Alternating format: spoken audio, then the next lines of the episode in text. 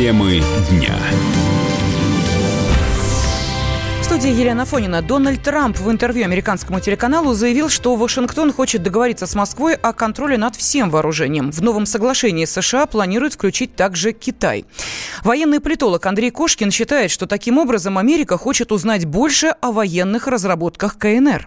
Надо учитывать, что в новой реальности, особенно реальности участия Трампа в промежуточных а, выборах у себя в стране, Э, идут и предложения новаторские со стороны Трампа, связанные с ограничением вооружения. Но на самом деле это стремление Соединенных Штатов Америки а, опутать ограничительными э, соглашениями и вывязать все тайны о ракетной и ядерной а, составляющей Китайской Народной Республики.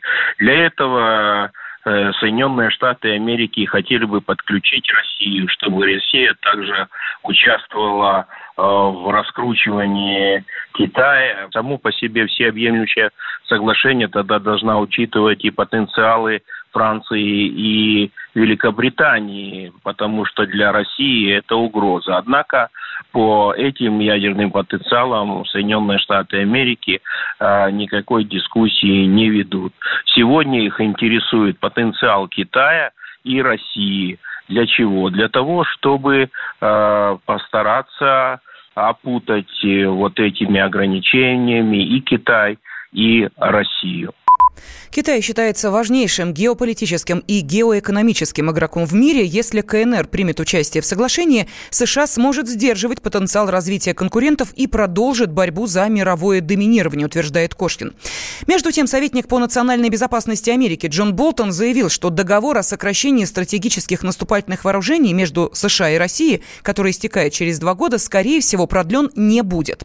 Этот документ был подписан в 2010 году. Он предусматривает сокращение развернутых стратегических носителей с каждой страны до 700 единиц. Вашингтон официально не объявлял о желании продлить договор. Президент России отметил, что Москва тоже не будет продлевать его, если этого никто не хочет.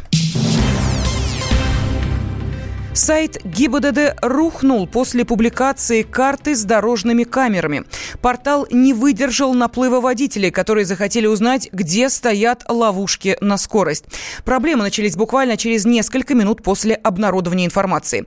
Автоэксперт Андрей Ломанов отмечает, что такой ажиотаж временный, потому что водители не будут перед каждой поездкой изучать камеры на маршруте. Плюс в этом большой и очень существенный, потому что, ну, нельзя прятать камеры. Они сделаны не для того, чтобы люди платили штрафы, а для того, чтобы обеспечить безопасность движения. Поэтому эти камеры, они должны быть в открытом доступе, безусловно, с точным указанием их места установки. Ну, я думаю, что просто народ из любопытства начал сравнивать те, которые обозначены, и те, которые открыли базу. Я вообще не думаю, что эта информация будет там особо актуальна через там буквально месяц. Там сейчас водителям это любопытно просто посмотреть, а потом они просто перестанут залезать. Потому что, ну, наш водитель водители не занимаются тем, что перед выездом на маршрут разглядывать, где какая камера висит. Тем более это запомнить достаточно сложно. Пользуются только навигатором, который указывает, что вот в этой точке установлена камера.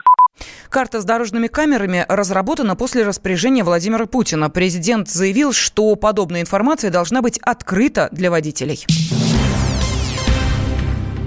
Названы главные причины несчастных случаев с россиянами в Турции. Как рассказал директор Ассоциации «Турпомощь» Александр Асауленко, в Анталье российских туристов четверо больше, чем в других странах, и многие из них не знают о состоянии своего здоровья и о физических возможностях. Две основные причины, и обе относятся к категории, что люди несерьезно некоторые подходят к организации собственного отдыха. В первую очередь это понимание состояния своего здоровья, то есть очень многие не знают или забыли о том, что у них существуют хронические заболевания, соответственно, такой активный отдых, проведение своего отпуска, оно неким образом провоцирует ситуацию. И второе, это то, что относится к категории «отдыхаем по полной». То есть это, безусловно, неограниченное количество спиртных напитков, когда человек теряет над собой контроль, и в этот момент с ним происходят различные ситуации. Это очень популярное направление. Направление номер один по выезду за рубеж. Турция в прошлом году с огромным отрывом целом от стран, которые входят в первую пятерку, обошла, и поэтому мы говорим о том, что и в этом году будут э, миллионы российских туристов. По всем предварительным показателям эта цифра будет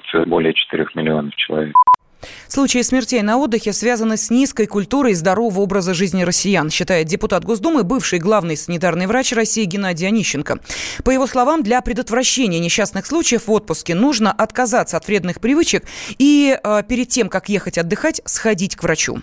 Если ты едешь куда-то, умеренного климата, в жаркий климат, если тебе там достаточное количество лет, или ты молодой человек, но у тебя проблемы с сердечно-сосудистой системой, там, с почками, с эндокринной системой, то обязательно нужно консультироваться со своим врачом, которого ты наблюдаешь. Взять за правило отдыхать в той климатической зоне, в которой вы постоянно проживаете. Это для вас будет гарантией того, что адаптационный стресс, который ваш организм будет переживать, его не будет просто. Вы сразу вступите в зону активного отдыха, а не адаптации организма, температуре, к жаре и так далее, и так далее. Вторая сторона вопроса, конечно же, надо, когда вы выезжаете, все-таки забывать о алкоголе, о других вредных привычках.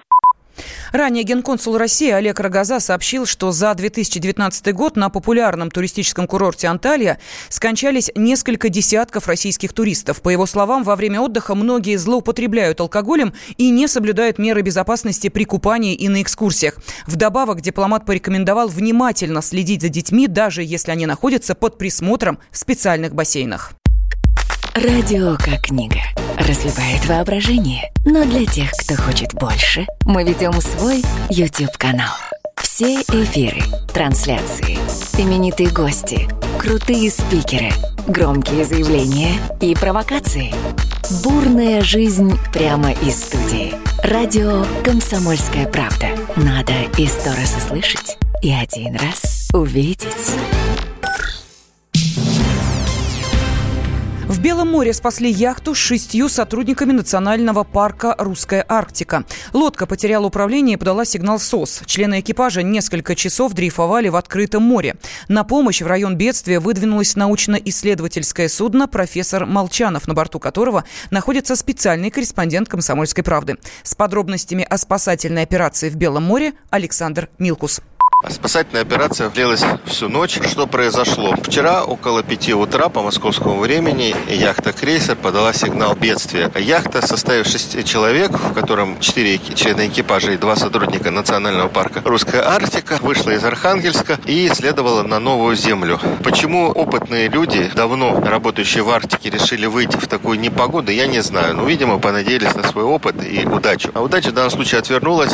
Дело в том, что когда яхта вышла в Белое море, на винт намотался какой-то посторонний предмет, ну, предполагают, что рыболовная сеть, и судно потеряло ход. Дальше оно двигаться не могло. Ситуацию осложняла очень большая волна, она поднималась до 5 баллов, шквальный порывистый ветер. На помощь яхте в тумане шел Страхов, за ним несколько вдалеке очень сложно было найти, но обнаружили яхту, которая просто дрейфовала, стараясь не набрать воды в разбитый иллюминатор. Капитан приготовился к оказанию помощи. И тут вдруг на капитанском мостике, где я находился, пошел сигнал яхты «Крейсер». Оказывается, они, как люди опытные, просто берегли заряд аккумуляторов радиостанции. Удалось связаться с экипажем. Стало понятно, что своим ходом она не сможет добраться. Ее сносило в сторону Северодвинска, где погода была еще хуже. Покидать яхту экипаж категорически отказался, сказал, что у них все хорошо. Пока не рассвело, профессор Молчанов встал от яхты по левому борту и прикрывала от волны и от сильного ветра. Таким вот образом шли параллельными курсами. Самое страшное было в том, чтобы на нее не навалиться. Ветром это могло произойти. Просто бок крупного научно-исследовательского судна мог просто раздавить ее. Сейчас буксируем эту яхту в надежде, что возле берега подойдет уже буксир, перехватит яхту. Александр Милкус, специальный корреспондент «Комсомольской правды», борт научно-исследовательского судна «Профессор Молчанов». Накал страстей на радио «Комсомольская правда». Здесь, что, здесь нельзя не сказать, нет. что папа богатый. Ну, Министерство газовой промышленности. Я знаю, как гуляли. Снимали пароходы. Ну, скажи, я... только нет, без я плохих считаю. слов. Если у нас такая история, что даже безобидное детское песенное шоу вкладывает кирпичик в создание революционной ситуации, ну, все Взяли встало в один и, ряд вот и с этим плюнули просто в лицо. Совершенно. Андрей и Юлия Норкины. По будням в 9 вечера программе «Простыми словами».